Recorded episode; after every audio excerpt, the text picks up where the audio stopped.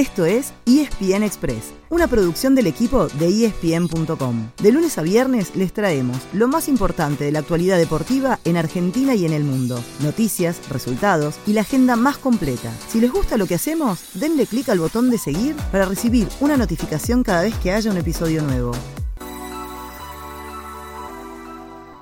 Estamos en los días de descanso entre dos fechas de la liga profesional y las noticias tienen que ver con la preparación de los distintos planteles para sus compromisos del fin de semana. Boca, por ejemplo, tendrá un duelo clave. El domingo a las 6 de la tarde recibe en la bombonera al puntero del torneo, Atlético Tucumán. El Ceneice está en décimo lugar a 9 puntos, con lo cual una victoria lo pondría de nuevo en carrera. Ubibarra tendrá nuevamente disponibles a tres futbolistas que venían siendo titulares, Fran Fabra, Carlos Zambrano y Darío Benedetto. Los dos defensores volverían al once inicial, pero en el caso del Pipa hay chances de que vaya al banco y Luis Vázquez juegue de entrada. Además, Marcos Rojo sigue entrenándose diferenciado, ya que todavía no está totalmente recuperado de un desgarro. Y Sergio Romero ya trabaja con el grupo, pero por ahora el dueño del arco sigue siendo Agustín Rossi. Para Chiquito estaría la chance de atajar en los partidos de la Copa Argentina.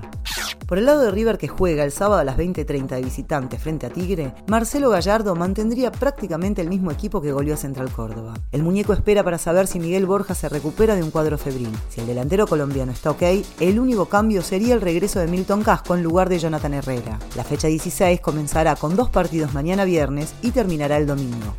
Hay otro equipo con una baja importante, hablamos de Vélez Arfiel, que no podrá contar con Máximo Perrón en las próximas cuatro semanas. El volante central anotó el gol del empate el fin de semana en el 1 a 1 ante Sarmiento, pero también sufrió un golpe que le provocó un neumotórax, y así se perderá los dos partidos de la serie semifinal de la Conmebol Libertadores ante el Flamengo de Brasil. El de ida será el miércoles que viene en el Amalfitani. Además, se fue del Fortín Joel Soñora, cuyo pase pertenece a Banfield, que a su vez lo cedió a Marítimo de la Primera Liga de Portugal.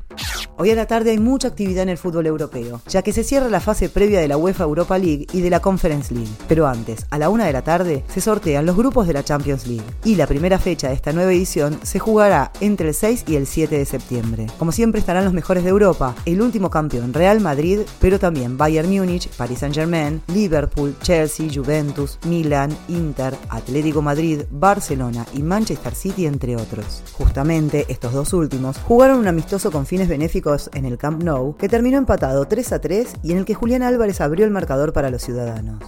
En el tenis, la quali del US Open sigue complicada para los argentinos. El martes de 9 que entraron en acción, solamente avanzó uno, Federico Del Bonis, quien si gana hoy se meterá en el cuadro principal. Y ayer de los seis que jugaron, ganaron Facundo Bañis, Andrea Colarini y Facundo Mena, pero se despidieron Marco Trungeliti, Nicolás Kicker y Renzo Olivo. Entre las chicas, Lourdes Carlet también está un partido de meterse en el cuadro en el que ya tiene un lugar asegurado Nadia Podoroska. También están clasificados directamente seis varones, Diego Schwartzman, Francisco Sebastián Báez, Tomás Echeverry, Federico Coria y Pedro Cachín. Hoy además se hará el sorteo y se conocerán los cruces de la primera ronda para el último Gran Slam del año, que arranca el lunes y estará completo por las pantallas de ESPN y Star Plus.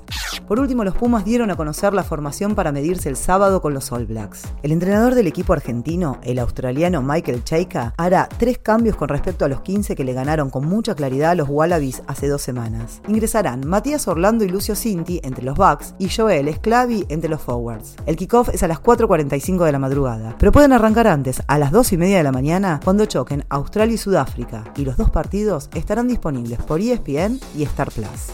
Ese fue el final del episodio de hoy. De lunes a viernes, al comenzar el día, les contamos lo que pasó y lo que se viene en el mundo del deporte. Los esperamos en el próximo episodio con mucho más ESPN Express.